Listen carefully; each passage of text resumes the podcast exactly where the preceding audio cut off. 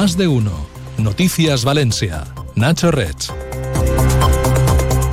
tardes. Después de muchos retrasos, se había comprometido a hacerlo antes de que acabara 2023. Sin embargo, la Generalitat todavía no le ha traspasado al Ayuntamiento de Valencia el polideportivo de Nou Moles. Un nuevo retraso, el enésimo que puede dar al traste con la idea del consistorio de empezar ya a abrir alguna de las instalaciones del pabellón este próximo verano. Enseguida hablamos de este asunto con más detalle junto con el resto de la actualidad local destacada de esta jornada. Antes, como siempre, le echamos un vistazo al tráfico.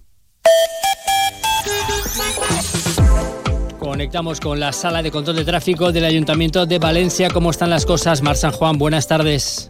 Buenas tardes. Hasta ahora destacar un accidente que se ha producido en el carril derecho del paso inferior de General Avilés hacia Peseta Leixandre, lo que provoca retención. Por otro lado, se registra tráfico denso también en Pérez Galdós y Giorgeta hacia el paso elevado y recordamos que siguen las obras que ocupan parte de la calzada en los dos sentidos de Serrería y en la calle Jesús con Giorgeta. Y eso es todo por ahora. Gracias. Hasta mañana. Hasta mañana. En cuanto al área metropolitana, tenemos a esta hora tres kilómetros de retención en la V30 a la altura de Vara de Cuarta en sentido hacia la Ronda Norte y el Bypass.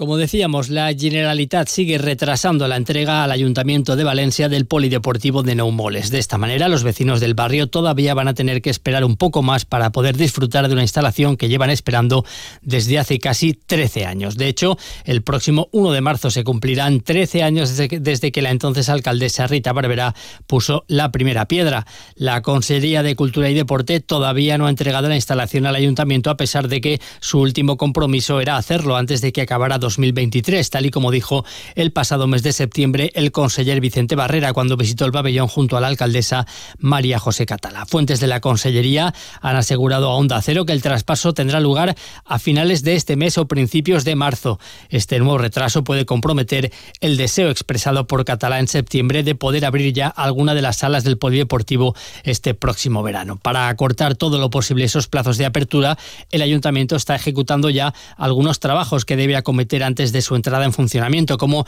el pintado y marcado de las pistas, la colocación de suelos o el equipamiento de las canchas. Son trabajos presupuestados en cerca de un millón de euros que habrá que añadir a los más de 11 que se ha gastado la Generalitat en las obras de construcción de este polideportivo.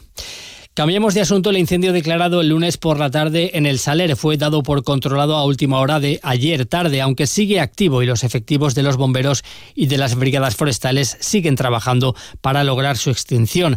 Ayer por la tarde los vecinos desalojados de cinco torres de apartamentos cercanas al fuego ya pudieron regresar a sus casas. Las primeras investigaciones apuntan a que el fuego ha afectado a unas 14 hectáreas y ha sido intencionado. Las sospechas se centran en el vecino de la Devesa detenido en octubre como presunto autor de varios incendios registrados en la zona, pero quedó en libertad algunas semanas después y desde entonces ha vuelto a haber más incendios. Hoy la alcaldesa María José Catalá ha confirmado el hallazgo de una garrafa vacía de líquido inflamable, concretamente parafina, cerca del domicilio de este sospechoso.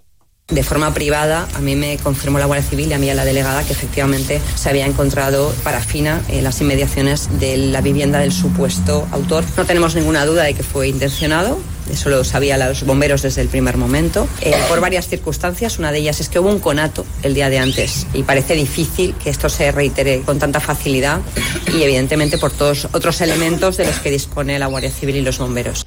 Catalá ha vuelto a pedir a la justicia una mayor contundencia con el presunto pirómano antes de que ocurran desgracias personales al margen de las medioambientales que ya está sufriendo el bosque protegido de la Devesa parece que ya haya poco margen para tomar decisiones contundentes, porque lo que no podemos esperar es a que haya otro incendio. Y yo hay de decir que el último incendio nos preocupó especialmente, porque ha sido el incendio que más se ha acercado a las viviendas de, las, de los vecinos y vecinas. Y por tanto, cuando estos incendios, además de amenazar el patrimonio natural de Valencia, están poniendo en riesgo las viviendas y la vida de vecinos y vecinas, yo ya tengo la obligación de decir que es momento de tomar decisiones. La alcaldesa asegura que tanto la policía local como la Guardia Civil han intensificado la vigilancia en la Devesa a través de agentes de paisano. Catalá se ha referido a este asunto después de visitar los trabajos de restauración del cadafal de la Virgen de los Desamparados que los artistas falleros Ceballos y Sanabria están realizando en su taller del barrio de San Isidro. Los trabajos, presupuestados en 55.000 euros, comenzaron el pasado mes de noviembre y sus resultados podrán verse cuando en marzo la estructura vuelva a erigirse en la Plaza de la Virgen para presidir la ofrenda. Es la primera intervención de restauración a que se somete el Cadafal desde hace 23 años.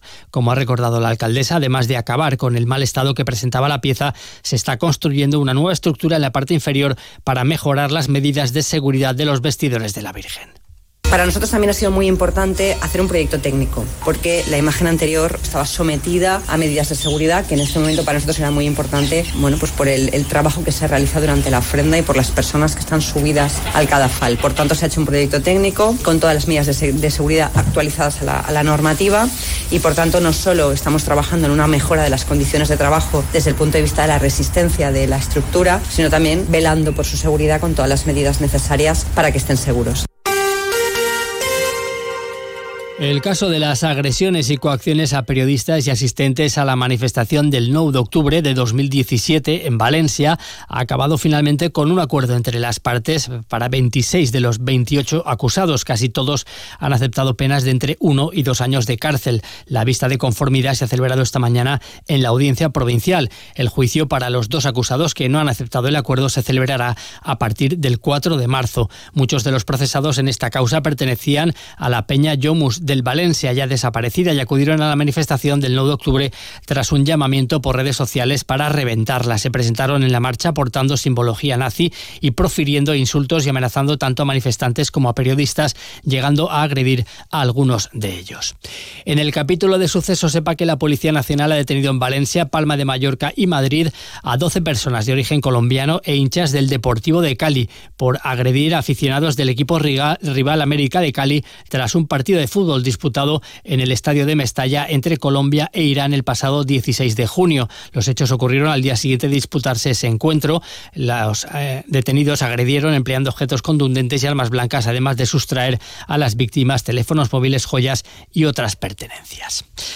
Un equipo de la Universidad Politécnica de Valencia está participando en un proyecto europeo que investiga el impacto sobre la biodiversidad del comercio internacional de algunos productos como la soja o la madera. El proyecto lo están llevando a cabo un consorcio formado por 12 socios pertenecientes a 8 países y una red de asociaciones colaboradoras y busca aportar soluciones y estrategias para una producción y consumo más responsables y sostenibles. La deforestación, la pérdida de diversidad o la emisión de contaminantes son algunas de las consecuencias que produce el comercio internacional de algunos productos como explica la profesora Neusar Juan de la Escuela Técnica Superior de Ingenieros Agrónomos de la Politécnica. Cuando hablo de impacto directo sobre la biodiversidad me refiero a las consecuencias de destruir el hábitat por deforestación, mientras que los indirectos serían causados por fuentes de contaminación como pueden ser emisiones tóxicas de la agricultura, o sea, uso de pesticidas. Entonces estamos trabajando en estudiar los impactos de la soja producida en Brasil que llega a Europa y también de las cadenas de valor de maderas tropicales de Camerún y Gabón que llegan a Europa.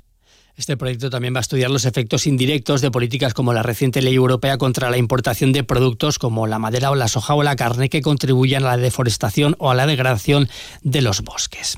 En clave cultural, la actriz Belén Rueda ha aterrizado en el Teatro Olimpia de Valencia con Salomé, una oda a la liberación sexual de las mujeres, escrita y dirigida por la valenciana Magui Mira. La obra estará en cartel hasta el próximo domingo y en el Palau de la Música de Valencia esta tarde sonará esto.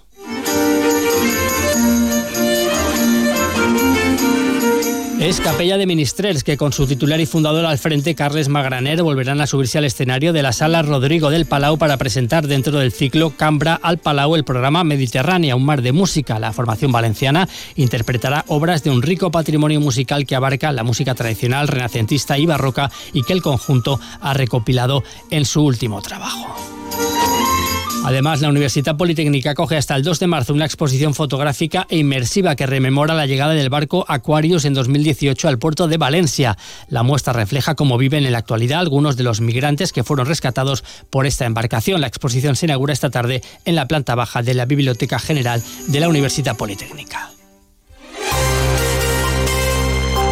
Marchamos como siempre con el tiempo. Esta tarde y mañana el cielo estará cubierto en Valencia. última hora del jueves se esperan incluso chubascos que pueden llegar a ser de cierta intensidad. El viento de poniente de estos días ha dejado ya de soplar. Las temperaturas por eso han bajado de manera notable. Hoy y mañana las máximas no llegarán a los 20 grados. Sigue ahora la actualidad regional aquí en Onda Cero.